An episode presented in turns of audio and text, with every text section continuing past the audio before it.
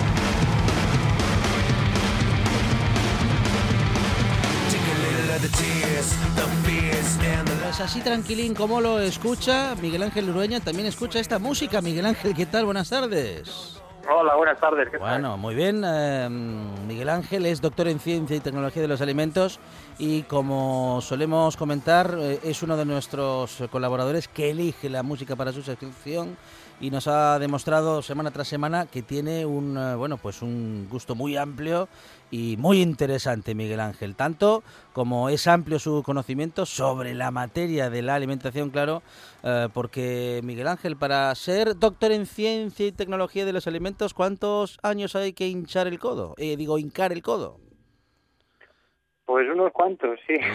bueno, yo cuando estudié esta carrera era una carrera de segundo ciclo, es decir, primero tenías que estudiar pues una diplomatura de tres años. En mi caso yo estudié una ingeniería técnica eh, agroalimentaria, para ser más concreto, especializado en, en industrias alimentarias que bueno era estudiar tres años hacer un proyecto de fin de carrera o sea que al final se convirtieron en cinco años luego dos años de, de la licenciatura y luego como me gustó la cosa pues seguí haciendo un doctorado y estuve cinco años haciendo un doctorado. Ahora es un grado hay grados específicos de ciencia y tecnología de los alimentos que son cuatro años están mucho más enfocados a lo que es la materia. Y bueno me parece una ya que lo mencionas pues un, un tema un sector interesantísimo Así que si hay alguien que no sepa muy bien qué estudiar, que está en esa edad ahora de hago la selectividad, o no sé cómo va eso ahora muy bien, que estoy muy perdido, pero vamos, es un tema muy interesante. Si alguien le quiere, le, da por investigar un poco, a ver si está indeciso sobre qué estudiar, pues esta es una buena opción para mi gusto, vaya. Claro, claro, muy muy interesante para quienes eh, estén, bueno, y vaga la repetición, interesados, mm, porque, ¿por qué asuntos? Bueno, por, lo, científico, desde luego, pero bueno, pues, pues por lo agroalimentario, por ejemplo, por, la, por, por, lo económico en lo agroalimentario también, eh, respecto de la industria, respecto de la alimentación específicamente, ¿Qué campos incluye todo, todo este, todas estas materias, Miguel Ángel? Pues mira, tiene un poco de todo. Eh, está centrada, bueno, también depende de dónde se estudie la carrera, dependiendo de en qué facultad, en cada ciudad, pues eh, está un poco centrada desde un punto de vista eh, concreto, dependiendo de los profesores que la imparten, por ejemplo. Yo estudié en la Universidad de León y esta carrera está incluida en la Facultad de Veterinaria y está especializada, por ejemplo, en microbiología, sobre todo, está más centrada en esa rama. Pero también la hay en Burgos, por ejemplo, que está en la Facultad de Química y entonces está más centrada en eso, en los aspectos de la composición química de los alimentos. En cada lugar, pues, ya digo, se, se estudia desde un punto de vista. En general, ¿qué se estudia? Pues eh, la composición de los alimentos, eh, el procesado, cómo se elaboran, cómo se conservan y por qué se conservan, eh, cómo se producen las materias primas, tanto pues las de origen animal como las de origen vegetal, bueno, legislación, Eh, y bueno, luego otras materias eh, que pueden resultar un poco más duras porque no son específicamente relacionadas con, con el tema, pues como son, bueno, pues las básicas, química, física, dibujo técnico, dependiendo de, no sé muy bien cómo están los planes de estudio ahora, pero bueno, hay asignaturas de estas generales, claro, que te dan una base para estudiar todo lo demás.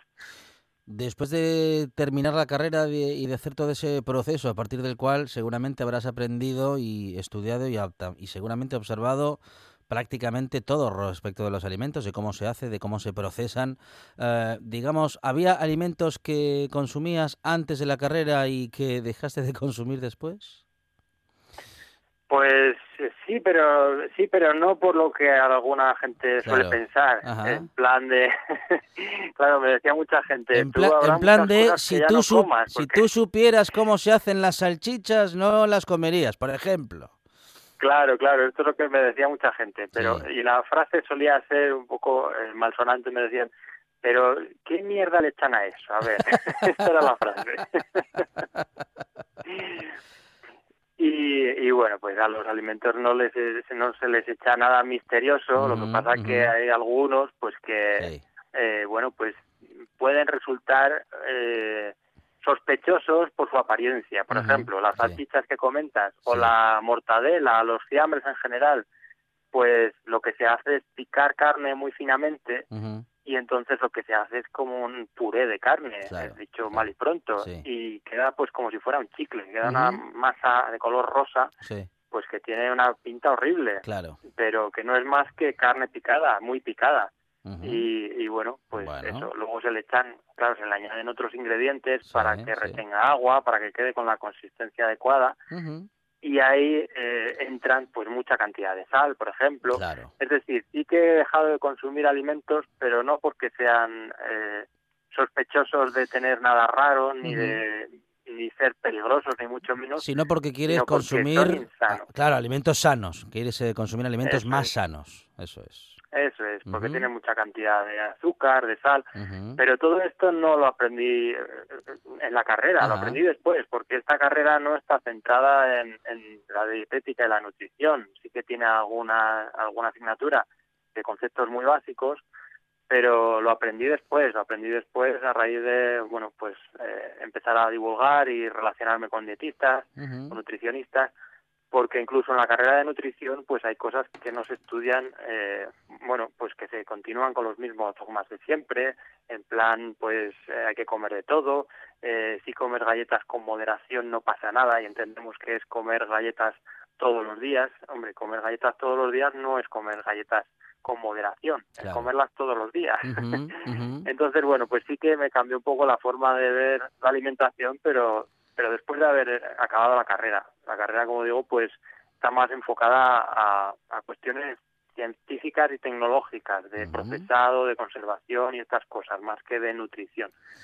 Y en esa carrera no os enseñan a divulgar, eh, es decir, que, vuestro conocimiento mm, luego pueda pasar, bueno, a, a, cualquier medio de comunicación o a través de cualquier medio de comunicación a la ciudadanía en general. ¿Esto es parte de la carrera o eso lo aprendiste tú solo, Miguel Ángel? Pues no, eso lo aprendí por mi cuenta. Bueno, ahora no sé cómo están las cosas en la universidad. Hace mucho que, que, estoy desvinculado de la universidad. Sí, sí. Y, y hombre, eh, ahí ya imagino que dependerá de cada profesor. Ahora hay mucho interés por la comunicación.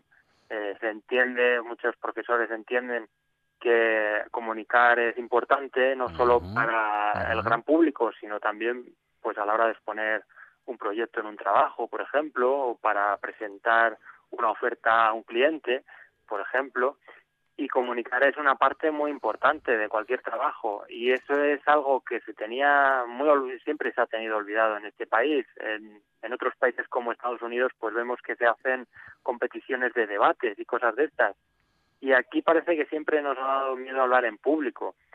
Y, y bueno pues yo lo de comunicar lo aprendí un poco por mi cuenta eh, pues eh, primero dando clases en la universidad, que siempre me ha gustado enseñar, y luego pues escribiendo un blog y, bueno, a partir de ahí pues con la práctica pues haciendo participaciones en medios de comunicación, hablando en la radio como ahora mismo y como nadie me ha enseñado, pues eh, bueno, lo primero que no sé si lo hago bien o mal y lo segundo que claro, se va aprendiendo pues con la práctica. Al principio lo haces muy mal y luego pues espero que cada vez mejor, no sé.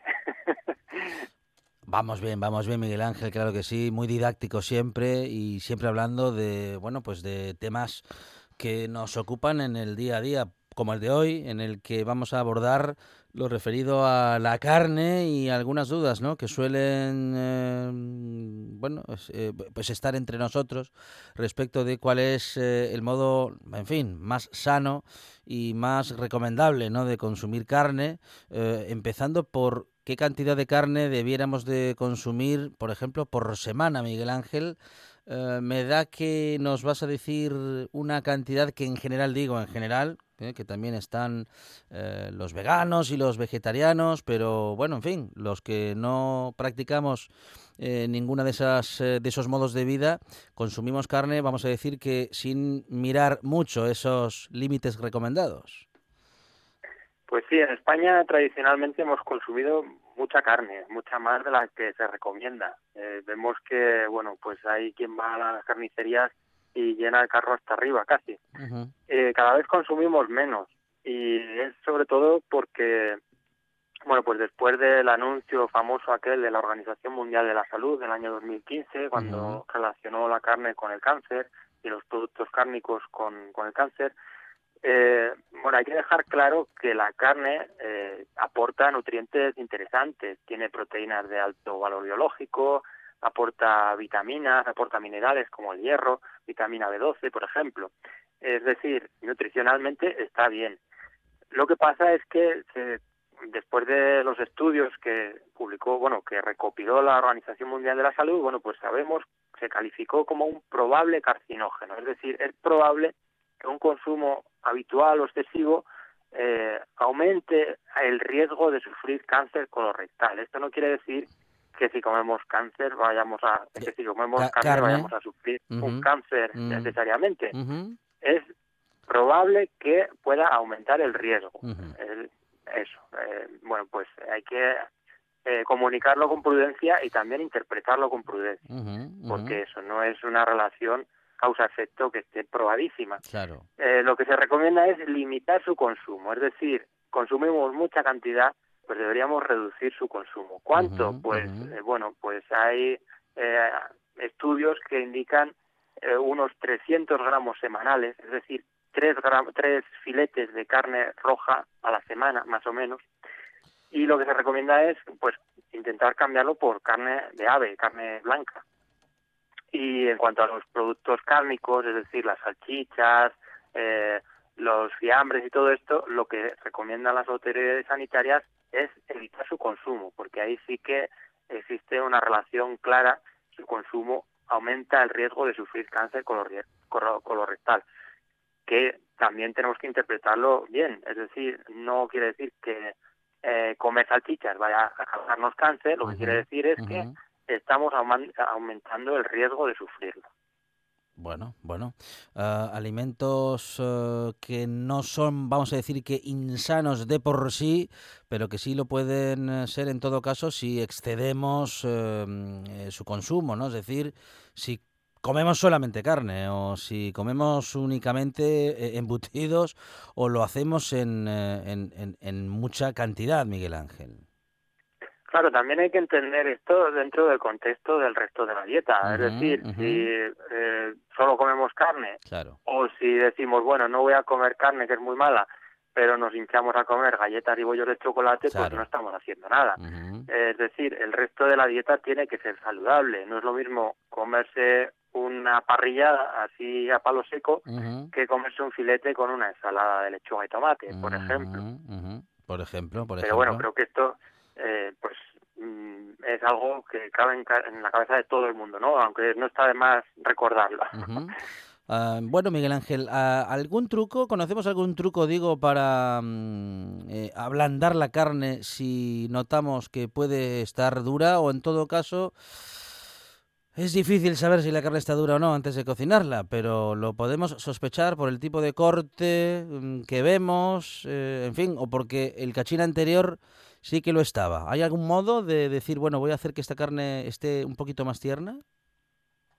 Sí, bueno, hay veces que podemos sospecharlo sobre todo por la edad del animal. eh, pues una carne de ternera, por ejemplo, es mucho más suave que una carne de vaca, por ejemplo. Cuanto más mayor sea el animal, pues más se va endureciendo la carne. Hay formas de ablandarla. Hay una forma que es a lo bruto, que es con un mazo de estos que se utilizan para ablandar la carne, que funciona, es un, es un método que funciona. Lo que hacemos es romper las fibras musculares lo que pasa es que, bueno, digo que es a lo bruto no solo porque supone dar golpes, sino porque al hacer eso, pues estamos haciendo que esas proteínas, al dañarlas, pues pierdan parte del agua. Entonces la carne queda más blanda, pero también pierde jugosidad. Vale. Hay otras formas mejores, que es utilizando ablandadores de carne, que los venden en polvo y a lo mejor eh, pues despiertan recelos o sospechas porque son bueno, pues a veces las cosas que se venden en polvo son como cosas misteriosas, sobre todo si sirven para algo tan misterioso también como ablandar la carne. Bueno, estos son solamente pues eh, proteínas, son enzimas que se obtienen a partir de la papaya, por ejemplo, de la del higo o de la piña y, y que bueno, pues tienen la capacidad de romper las proteínas y por eso ablandan la carne.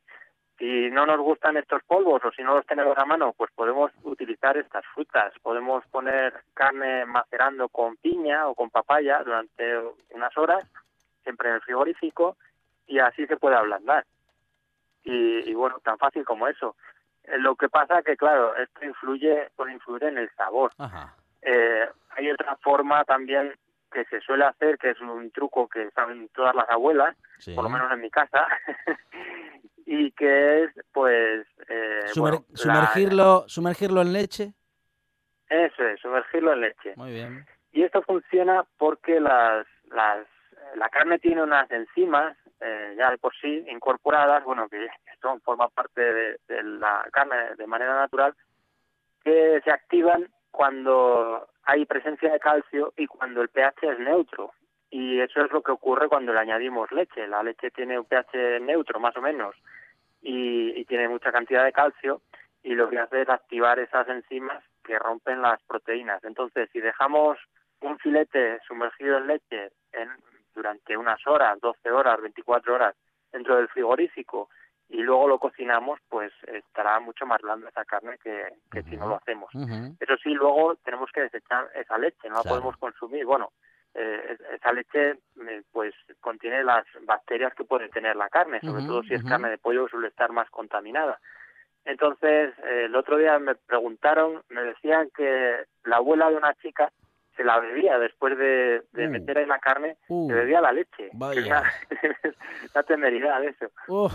y, y, hay gente que hace también, la utiliza para hacer croquetas, para hacer uh. bechamel. No, no, no, no. Que, hombre, calentar puede matar las bacterias, pero cuando hacemos una bechamel, pues no sé si el calentamiento es mm. suficiente como para ello. Entonces, bueno, mejor prevenir, mejor evitar riesgos y no cometer imprudencias y desechar esa leche por mucho que nos duela. Y bueno, que tampoco es mucha cantidad. Eh, para unos filetes, pues con medio litro pues es suficiente. Claro, bueno. claro, bueno, bueno. sí, es que a veces por no tirar las cosas eh, asumimos unos riesgos innecesarios, Miguel Ángel. Sí, desde luego, vale más perder, bueno, pues medio euro que, eso, que enfermar, podemos enfermar gravemente por hacer esta, esta, barbaridad. Bueno, bueno, eh, ¿y es mejor la carne a granel, la carne envasada? Eh, ¿Tiene el mismo origen, solo que tiene diferente presentación? Pues sí, normalmente tiene el mismo origen, es la misma carne, lo que pasa que, bueno, a veces no se corta igual, pues eh, dependiendo del carnicero o de quien la corte, pues a veces la envasada tiene un corte más fino y entonces está más jugosa.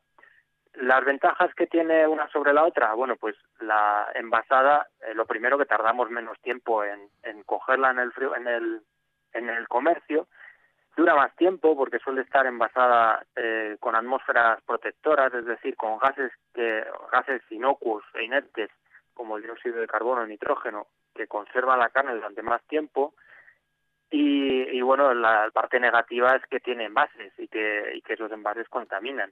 Así que bueno, pues todo tiene sus pros y sus contras. Aquí ya tenemos que decidir según nuestro criterio o nuestras necesidades. Otro inconveniente o posible inconveniente, pues es que la carne, no todo lo que se vende envasado es carne. Eh, tenemos que fijarnos bien en el etiquetado. La carne solo puede tener eso, carne y como mucho sal, y lo tiene que poner en el etiquetado. Y hay veces cuando, sobre todo cuando vemos eh, marcas que indican palabras como extra tierno, extra jugoso, cosas así, que en realidad no son carne, en realidad es carne con eh, salmuera inyectada, con ablandadores de carne, y son preparados de carne, es la palabra técnica, la palabra legal para denominar estos productos. Lo que pasa es que a veces se nos pasan desapercibidos, los compramos pensando que es carne, porque el listado de ingredientes está por debajo de la bandeja y no lo vemos. Entonces lo compramos pensando que es carne, luego, luego llegamos a casa y vemos que bueno pues que tiene una consistencia un poco extraña para ser carne y nos damos cuenta de que hemos comprado otra cosa y nos sentimos engañados. No tiene nada malo, bueno, si acaso el exceso de sal, pero bueno, es un producto de menor categoría comercial y tenemos que estar que saber lo que compramos para saber lo que por lo que estamos pagando y no sentirnos engañados, eh, simplemente eso.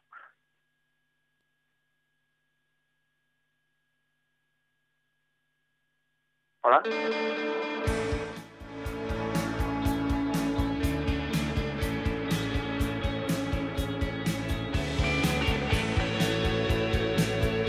Miguel Ángel, ¿seguimos conectados? ¿Sí? ¿Nos escuchas? Sí. Ah, es que habíamos tenido aquí una, un, corte y habíamos tenido un, pues es un pequeño corte en la comunicación. En todo caso, como decíamos, bueno, pues consumir carne con moderación, como con casi todos los alimentos, eh, Miguel Ángel, ningún alimento de por sí es perjudicial. Eh, bueno, mm, aunque sí que hay unos más sanos que otros, eh, esto lo tenemos que tener en cuenta. Cuanto menos procesados, más sanos serán o menos insanos. Fíjate que son sinónimos, son casi que parecen eufemismos, ¿no? Pero mm, que hay que atender muy bien cómo se dicen estas cosas, Miguel Ángel, porque, en fin, podemos producir un titular o una aseveración em, que no sea, eh, bueno, lo suficientemente precisa. Sí, a veces se dice que todo depende de la frecuencia de consumo y que no hay alimentos buenos y malos, pero bueno, en realidad sí que hay alimentos buenos y sí que hay alimentos malos y deberíamos intentar consumir, elegir los buenos y intentar reducir o evitar el consumo de los malos, como son pues eh, refrescos, bollos de chocolate, galletas y todas estas cosas. ¿Cuáles son los buenos? Pues frutas, verduras, legumbres, bueno, pues todos los que tenemos en mente.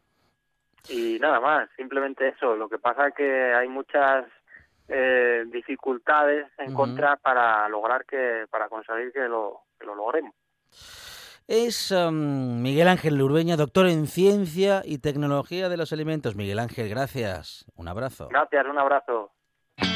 Estás escuchando. Estás escuchando RPA, la radio autonómica. Una de vinilos al ajillo, dos de micros al cabrales, tres de cables afogados. Oído cocina. Carlos Novoa se cuela en las mejores cocinas del país Astur. Ahora, de lunes a viernes, de 11 a 11 y media de la noche. Oído Cocina con Carlos Novoa. Ya sabe que somos de casa. La buena tarde en RPA.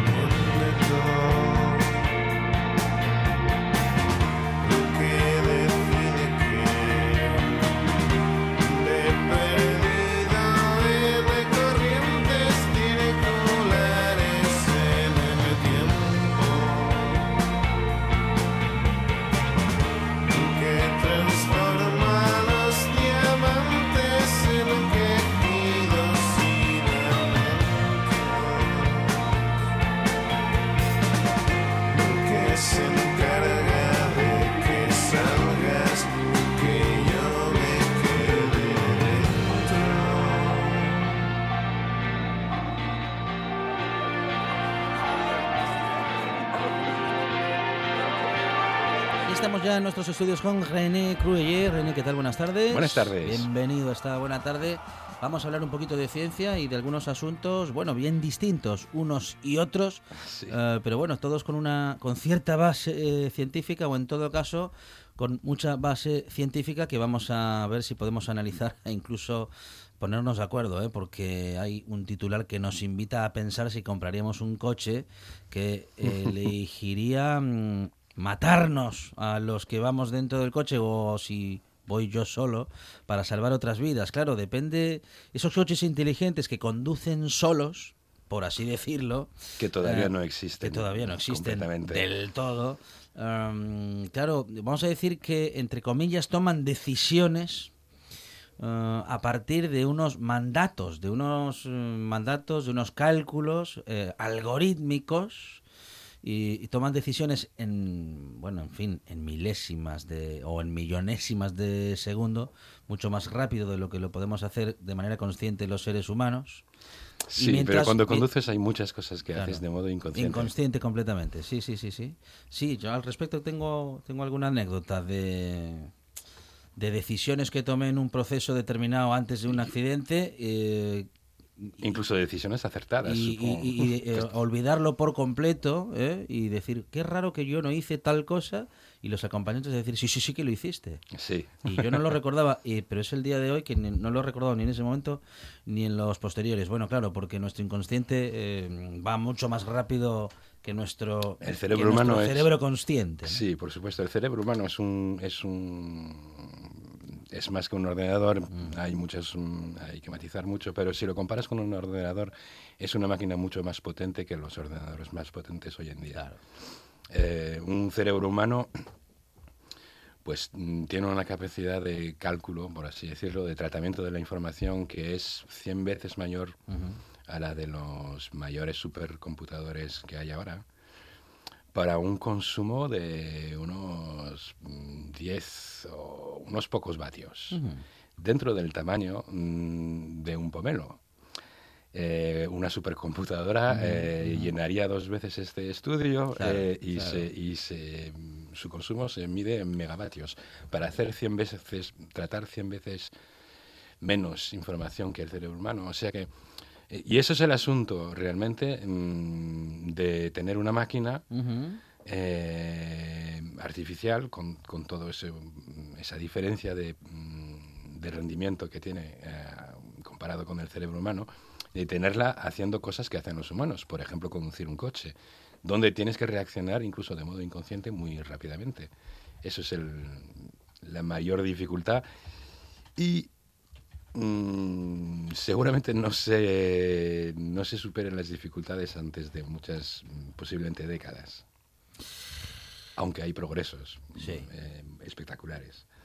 Em, en el ámbito de la inteligencia artificial, sí, René, incluso en el ámbito de los coches autónomos, em, que ya existen coches parcialmente autónomos con problemas, mm, te referías a ese estudio que se publicó en Science, eh, preguntándole a la gente eh, si compraría un coche. Bueno, claro, la, pregunta planteada así, si la gente compraría un coche que pudiera mm, tomar la decisión de matar a sus ocupantes para salvar vidas fuera del vehículo. Claro, porque saca una cuenta, ¿no? Exacto, sí. Yo aquí llevo uno, si sigo podría matar a tres y entonces la pues, le, sale, le, sale, enseguida, ¿no? Entonces pego un, un volantazo, dice la máquina, y me estrello contra ese muro. Sí, pero mira... y que sea lo que Darwin quiera. Sí, ya. eh, mira, eh, me leí el estudio eh, y realmente, no sé, mira, claro, es que la, la cosa es que esto es el, el, punto clave de la película Yo Robot, en realidad. Sí, sí, Y es mucha ciencia ficción. Es una manera de plantear la pregunta un poco rara. Porque casos en que no hay más remedio que matar al ocupante para no matar a otra gente, es que hay poquísimos, supongo, donde no se puede hacer nada, nada, nada. Em, me extrañaría mucho. Es una es una pregunta un poco abstracta y exagerada. Eh, claro, la gente, si te preguntan, ¿comprarías un coche que te puede matar? Pues no. o sea, la respuesta sencillamente es no.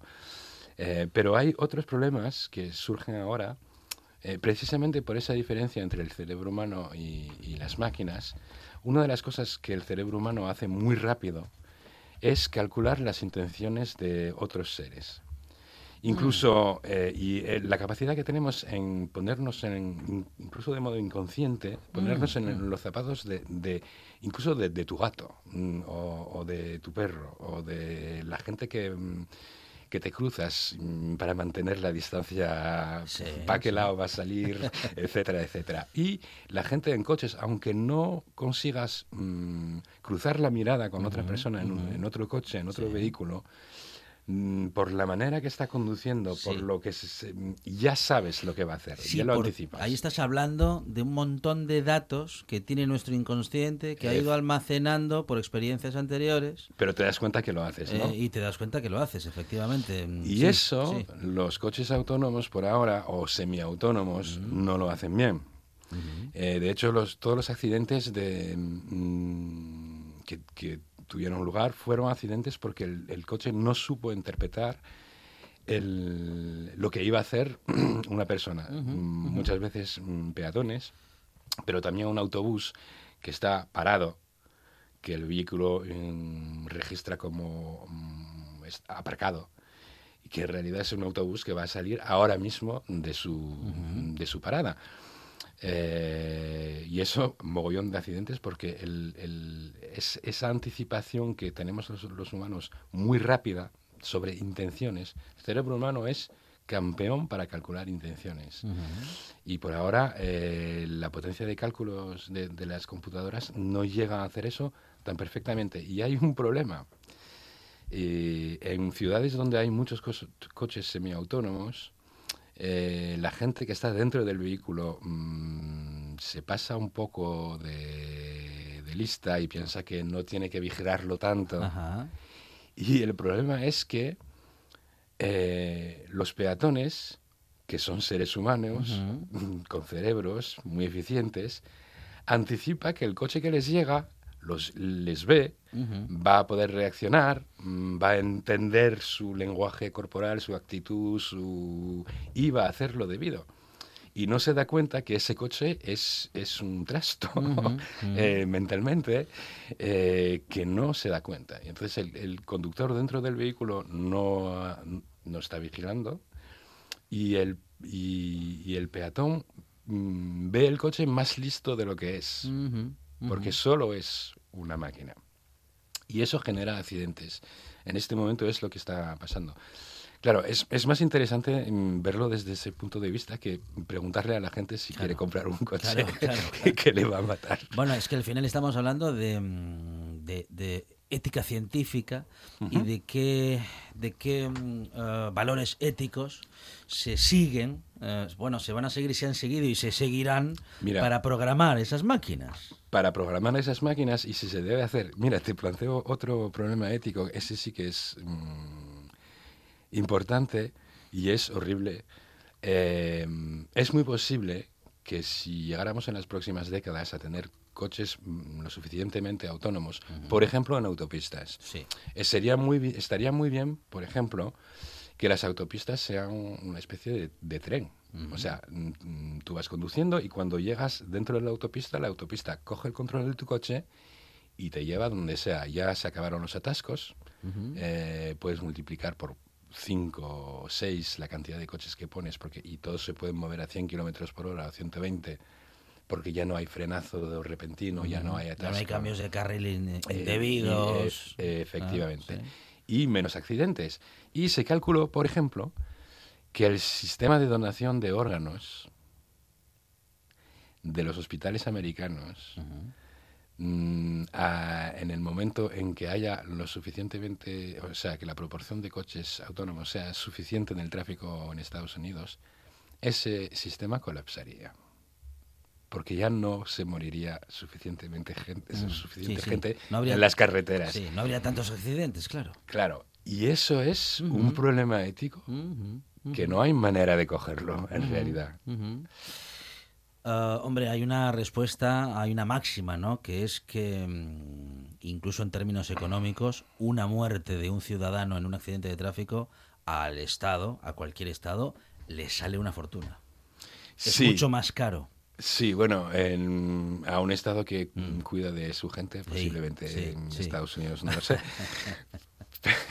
que es otro tema. Pero, pero sí, pero vaya manera de plantear el, problema. ¿Muertes en hospitales o, o muertes en, En carretera. en carretera? De repente te das cuenta de que ese, ese tema de mm, salvar vidas es un tema complicado, es un tema hay que pensárselo mucho.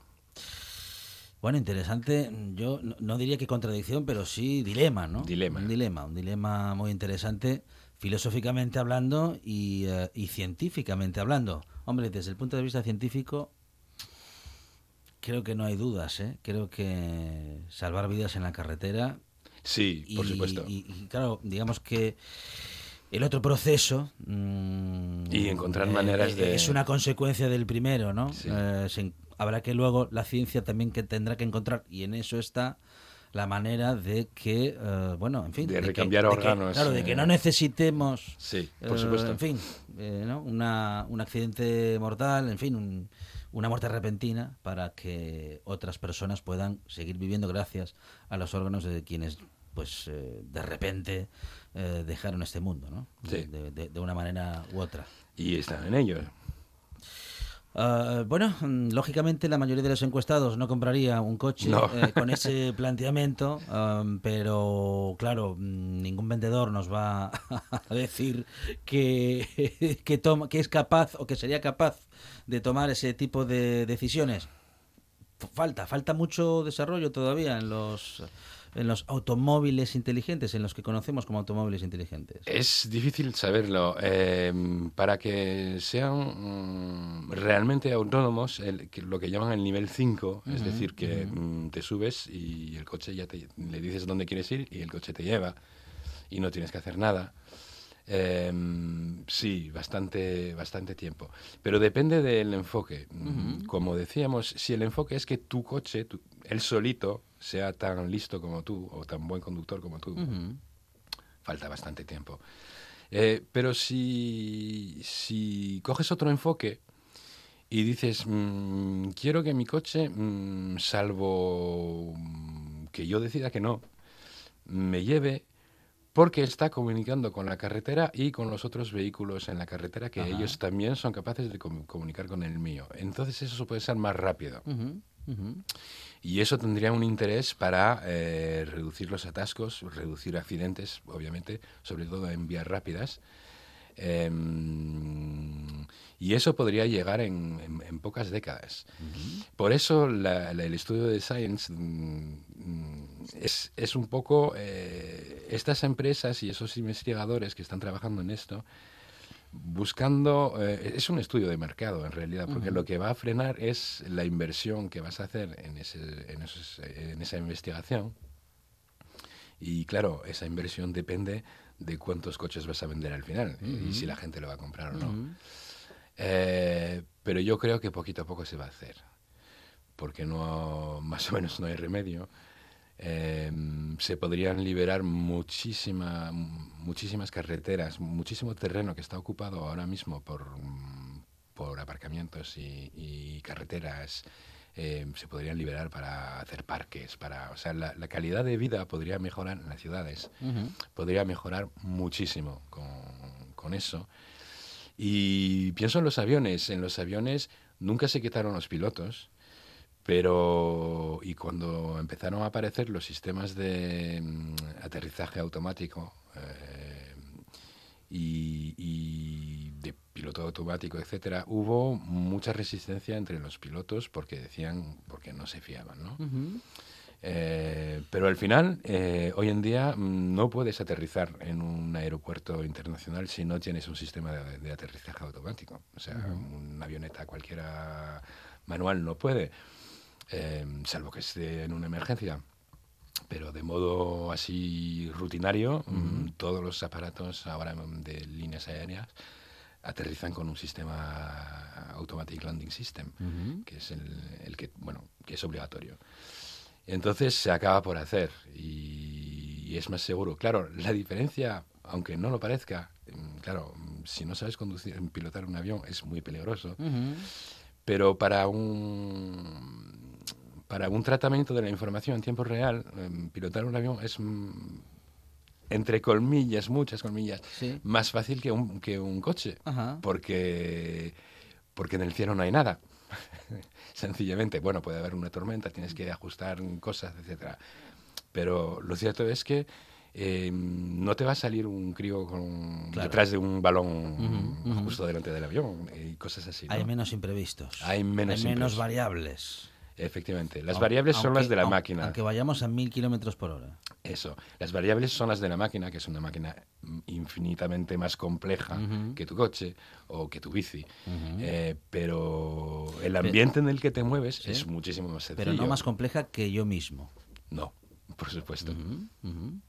Ah, hombre, el secreto para esos eh, mm, coches inteligentes podría ser que eh, no que fuese tan buen conductor como yo, sino que fuese tan buen conductor como yo creo que soy. Bueno, eso ya. Eso ya para el próximo siglo. Porque eso, eso, eso sí que, que juega en contra, ¿no? De nuestra capacidad de decisión, nuestro ego. Mm, nuestra capacidad para engañarnos, que precisamente ya lo comentamos el otro día, eh, es el, el, objetivo de la ciencia es eh, eh, tener en cuenta que mm, somos mm, muy capaces de engañarnos a, a, nosotros mismos. En realidad, si haces la lista de toda la gente que puedes engañar, el primero de la fila eres tú mismo.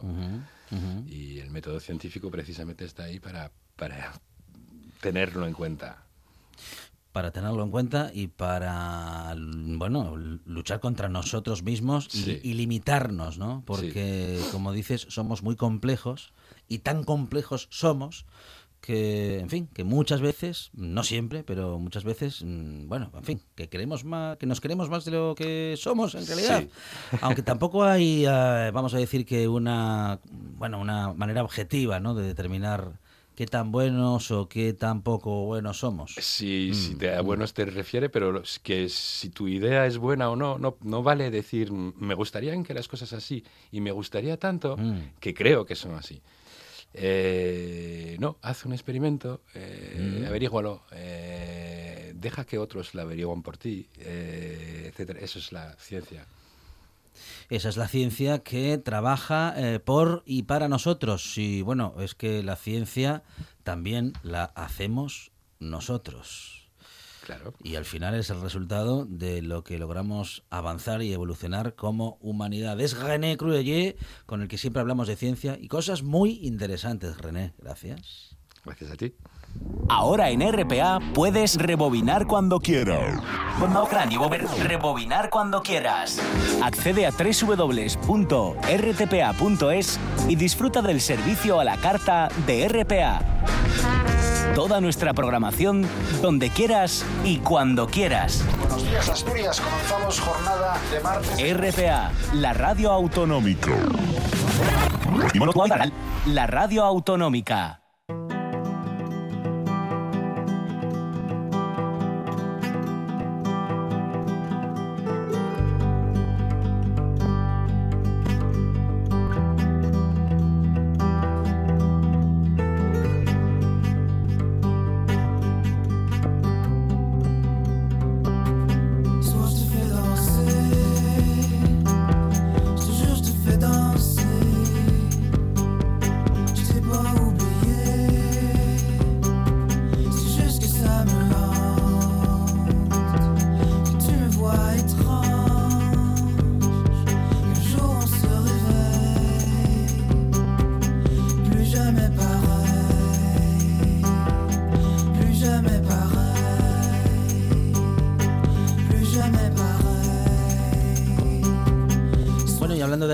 Con Miguel Ángel Lureño lo hemos comentado en algún momento, no solo el tratamiento directamente dirigido a las células cancerosas contribuye a curar el cáncer, también lo puede hacer la dieta, el ejercicio y el soporte psicoemocional que ayudan a recuperarse tras haber sufrido una grave enfermedad. Lo dice una investigación de la Universidad de Granada que conjuntamente con el Hospital Universitario Virgen de las Nieves eh, hoy nos va a contar en esta buena tarde Julia Ruiz, voz mediano. Julia, ¿qué tal? Buenas tardes.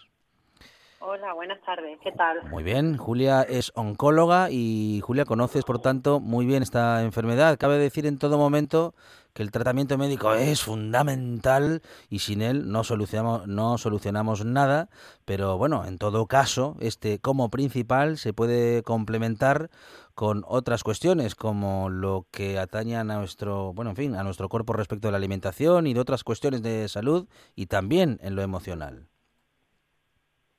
Exactamente, sí. Eh, efectivamente, eh, lo fundamental, pues el tratamiento que en cada caso sea preciso, pero el ayudar a que la sintomatología sea menor, a mejorar la calidad de vida de los pacientes o a mejorar las secuelas secundarias que, queden después de los tratamientos, pues sí podemos podemos ayudar a través de, de algunas herramientas como puede ser la nutrición, el ejercicio físico o el mindfulness, que son las tres opciones o las tres eh, intervenciones que hemos hecho en este eh, programa del, estudio de investigación Mujeres de Cáncer de Mama. ¿De qué hablamos cuando hablamos de soporte psicoemocional, Julia? Pues, eh, hombre, se refiere fundamentalmente, bueno, aparte de la, del, soporte psicológico, ¿no? que en la mayoría de las unidades de oncología ya hay psicooncólogos, eh, pues también tenemos al alcance algunos tipos de, terapias que pueden pues afianzar ¿no? ese, seguimiento. Pues ser terapias cognitivo-conductuales, pueden ser a través de mindfulness, de yoga, eh, en fin, se pueden utilizar eh, diferentes recursos para ayudar en, para que el paciente se encuentre mejor, le ayude también a, a superar las distintas fases, porque esta enfermedad es como una montaña rusa. Eh, hay momentos que el paciente pues está con más, más fuerza, ¿no? Y otras, eh, y otras ocasiones que, que el paciente, bueno, pues eh, se viene más abajo y, y hay que ir un poco manejando pues toda esta toda esta emoción y todas estas situaciones que se van se van sucediendo. Bueno, la ciencia que llega Julia a tener en cuenta muchas eh, cuestiones y que lo hace ah, mm, acudiendo y ah, enfrentando a las enfermedades desde el punto de vista multidisciplinar eh, y lo hace en este caso teniendo, como digo, en cuenta muchas cuestiones, también lo emocional, lo psicológico, eh, la alimentación, bueno, además del tratamiento, vamos a decir que, en fin, clásico con las últimas novedades, ¿no? Respecto de lo que eh, atañe a atacar los diferentes tipos de cánceres, pero en todo caso multidisciplinar, teniendo en cuenta muchas cuestiones. Exactamente, sí, además eh, ya tenemos desde hace algunos años bastante evidencia científica en cuanto a la prevención, sobre todo, pero no solo en términos de prevención primaria, que sería antes de el diagnóstico, sino en términos de prevención terciaria, que es una vez que ya la persona ha sido diagnosticada con cáncer. Y mm, ya la Organización Mundial de la Salud eh, también nos dice que, con especial hincapié en, los pacientes que han sido diagnosticados, pues hay que, intentar eh, que estos pacientes adquieran unos hábitos de vida saludables, ¿no? Entre ellos puede ser, pues, como hablamos de nutrición, o hablamos de ejercicio físico, o hablamos del control del estrés, o el soporte psicoemocional. Hoy en día, con la, la vida que llevamos, ¿no? De, no parar y, y, sí que se han visto muchos estudios científicos que, bueno, pues que todas estas cosas influyen a la hora de, de, mejorar la calidad de vida de, los pacientes y también en, la intervención pues de lo que es em, una inflamación crónica ¿no? del, del, cuerpo que, bueno eh, no favorece a, la mejora de, de, todo el proceso ¿no? o sea que también a este nivel también más un poco más más metabólico no más eh, si dijéramos no solo lo en términos de calidad de vida, también ya tenemos muchos estudios donde eh, nos dicen pues que realmente adquirir un hábito de vida saludable van a, incidir y van a, disminuir el, riesgo del cáncer. Lo venimos diciendo en esta buena tarde desde hace mucho tiempo y lo vamos a seguir comentando. Eh, los hábitos saludables son necesarios eh, como prevención, como precaución y también, bueno, pues si ya tenemos un diagnóstico de enfermedad, también para atravesar ese momento de la enfermedad mejor y a posteriori poder recuperarnos de un modo, en fin, más rápido y más eficiente. Julia Ruiz, voz mediano, es oncóloga del Hospital Universitario Virgen de las Nieves y también investigadora de la Universidad de Granada. Julia, muchísimas gracias y un saludo desde la buena tarde. Un saludo y muchas gracias a vosotros.